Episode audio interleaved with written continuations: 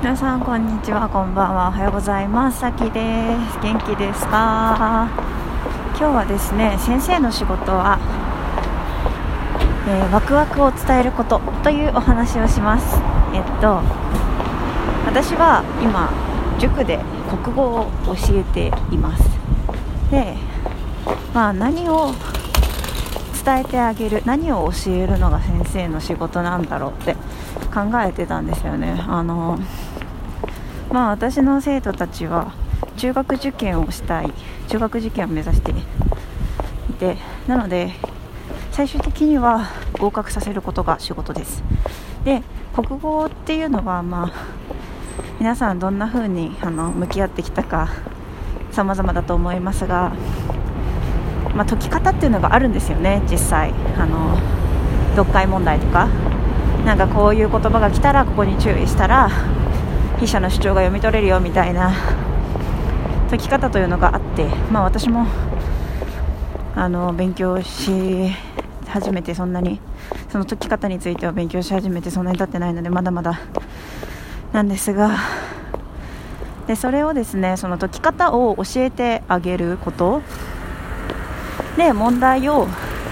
こうロジカルに解けるようになること。それが大事なのかなって思ってたんですけどあのねやっぱりそれそのそういう話ばっかしてても楽しそうじゃないんですよね 生徒って。で私思い出したんですよね。あの私が生徒だった時にいろんな先生がいろんなことを教えてくれたけど結局その学問を好きになったかといったら別にそんなに。好きにならなかったなと思ってて。でなんだけど大人になってからもう一回社会とか理科とか算数とか勉強したくなったんですよ。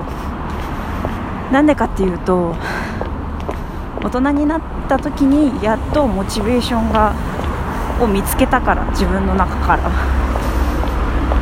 勉強への、えー、なんじゃなんでそのモチベーションは見つかったかというと、えー、私は音楽を大学で勉強してでその教授にですね音楽と世界のあらゆる事象はつながっているということを教わったんですよ。まあどういうふうにつながってるかっていうのはまあ難しいんですけど説明するのは、まあ、でも音楽ってあのすごい算数の要素がないとできない。まず音が鳴るというのがめちゃめちゃ算数数学的だし科学的だしでめちゃめちゃ歴史の影響を受けて音楽が進化したりとか、まあ、もちろん音楽史というものもあるしでその中でまあ文学の影響を受けて音楽が作られたりもするしでその科学のなんだろうな生物の生物からインスピレーションを受けた音楽とかもあったりしてそんな風に音楽とあらゆる事象がつながっていてみたいなことを教わった時になんかね世界のいろんなものがつながっているという感覚をすごく得てだったらもう世界中何でも自分の好きなものとつながってるんだから世界中のものが全部なんかときめきの対象になったんですよねそれから。だから私は今なんか数学も理科も社会も国語も語学も全部興味がある。知りたいと思う。でちょっと勉強してみたら面白いじゃんってなって。なんでこの面白いっていう感覚を教えてくれなかったんだろうって思うんですよ。先生たちは。それで私は結論その先生たちの一番最初にするべきことってその学問がどんだけ面白いかそのワクワクをワクワクさせてくれること。その学問に対してワクワクさせることが先生の仕事だと思ったんですよ。そう。絶対にその学問にときめきポイントワクワクポイントっていうのがあってそれをその先生は感じているのかいないのかわからないけどとにかく先生の目がキラキラして先生がそれについてめちゃめちゃ熱くその先生はせめて 楽しそうに語ってくれていたらそれは絶対に見ている生徒に伝わると思うのでだから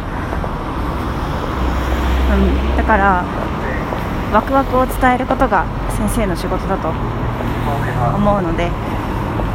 私はそういうことをしていきたいと思います。でじゃあ国語に何をワクワクするのかって話なんだけど今日あの授業で使う教材とか読んでて私普通にドキドキしたんですよね心臓がもう物理的に。なんかねすごいいいなこの作品って思って、まあ、なんかその作品に感動するかとその問題が解けるかって別に別にかあんま関係ないかもしれないんですけど。でも私は実際その文学作品にすごくドキドキして。このドキドキをまず生徒に伝えようと。で先生はすっごくでこの文学って面白いよとかそれだけは今日伝えようって思いました。そんな風に私は先生としてその学問へのワクワクを伝えていきたいと思います。あなたも何かの先生であればそんなことを意識してみてはいかがでしょうか。ということで今日も良い一日をお過ごしください。それではまた。